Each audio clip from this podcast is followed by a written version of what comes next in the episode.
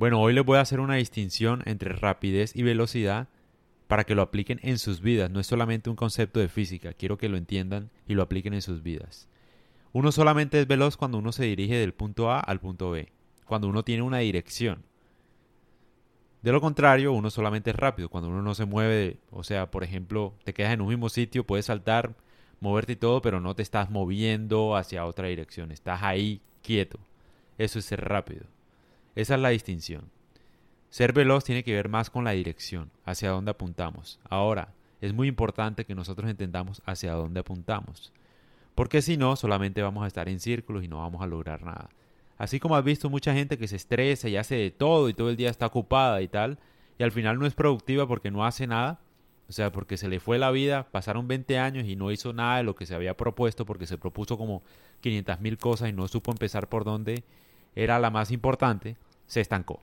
Entonces, les voy a traer un ejemplo ahora de Napoleón.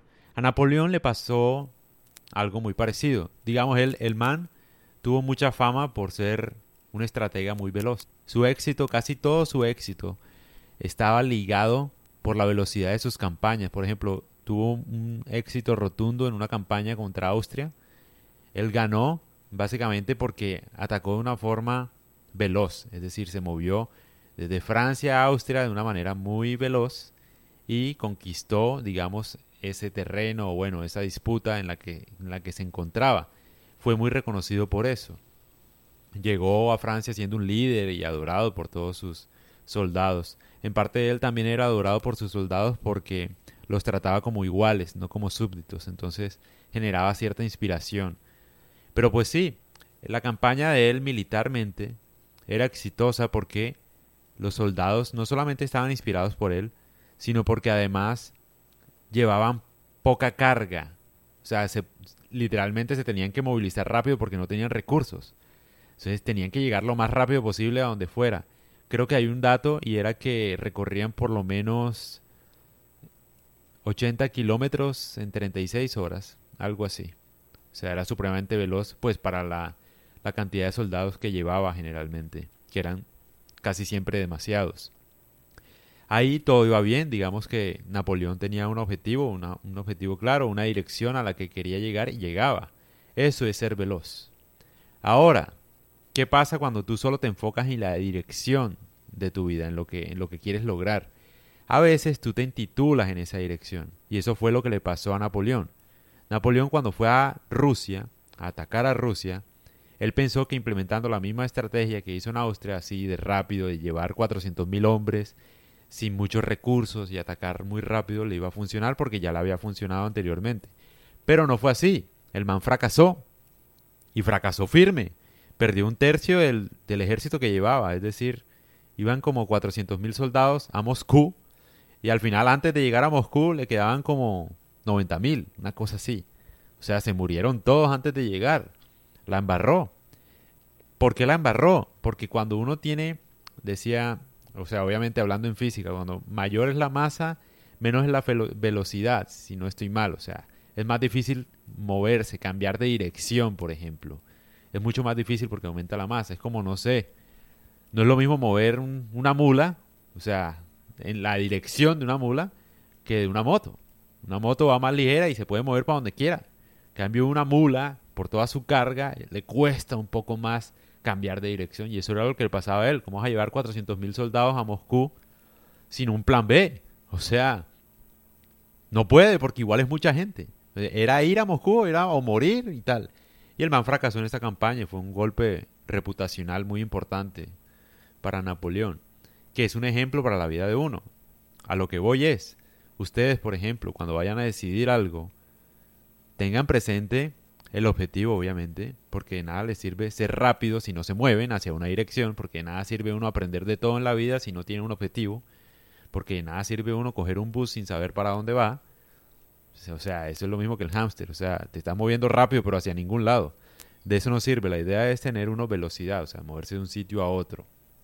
Ahora, también hay que tener cuenta en la dirección, o sea, tener cuidado hacia dónde uno se quiere mover, que no te pase lo de Napoleón, o sea, estabas tan terco de llegar a Moscú que no pensaste ni tomaste buenas decisiones. O sea, la idea de uno es tener una dirección que sea de alguna manera flexible, pero que sea dirección al fin de cuentas y te ayude, te ayude a llegar a donde quieres llegar. Por ejemplo, cuando alguien estudia una carrera, no sé, dice, no, es que yo soy abogado, yo tengo 30 años, yo no puedo estudiar otra carrera, yo no voy a hacer más nada, es que yo soy abogado. ¿Sí me entiendes? O sea, yo estudié derecho, yo no voy a estudiar ingeniería ni matemáticas, porque para las matemáticas soy malo. Ahí la estás embarrando, ahí le estás creando mucha masa. O sea, te estás intitulando, tal cual el concepto de física. Entre más grande te creas, entre ya abogado, entonces tal cosa, menos dirección vas a, vas a moverte. O sea, estás como que muy enjaulado en, la, en la jaula del hámster, tal cual cuando dices esa estupidez. Que seas abogado no te imposibilita a ti el hecho de aprender otra carrera si de alguna forma te lleva a una dirección correcta. Por ejemplo, smart contracts, una cosa así de Bitcoin. ¿Sí me entiendes? Te podría ser abogado y aparte ingeniero de sistemas y combinar las dos carreras. Pero no, estás muy terco y muy cerrado de que los abogados, no sé, en que los abogados no, no aprenden números o lo que sea. El punto acá es, y lo que quiero dejar claro con este concepto de física es, es muy importante la dirección a la que uno está apuntando, tener un objetivo claro, entenderlo bien y entenderlo suficientemente bien para entender que en cualquier momento pueden cambiar las cosas o cuando o volverlo un poco más flexible, pero al final llegar a donde uno quiere llegar.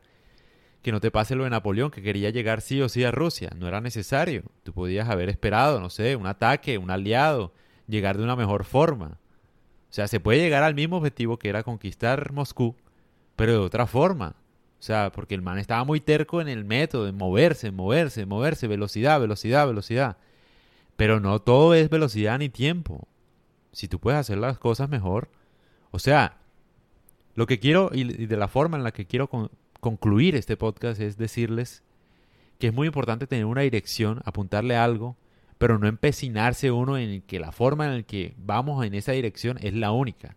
Hay que tener esa dirección flexible no importa al final cómo vamos a hacer, pero llegar al final de cuentas. Y la otra cosa es, es muy importante tener una dirección y tenerla flexible. Y es más importante tener esa dirección que no tener ninguna. Porque esa gente que quiere plata, por ejemplo, solo plata, plata, te la pasas buscando plata, plata, plata, plata y no tienes nada porque no tienes un plan, no, no le estás apuntando a nada.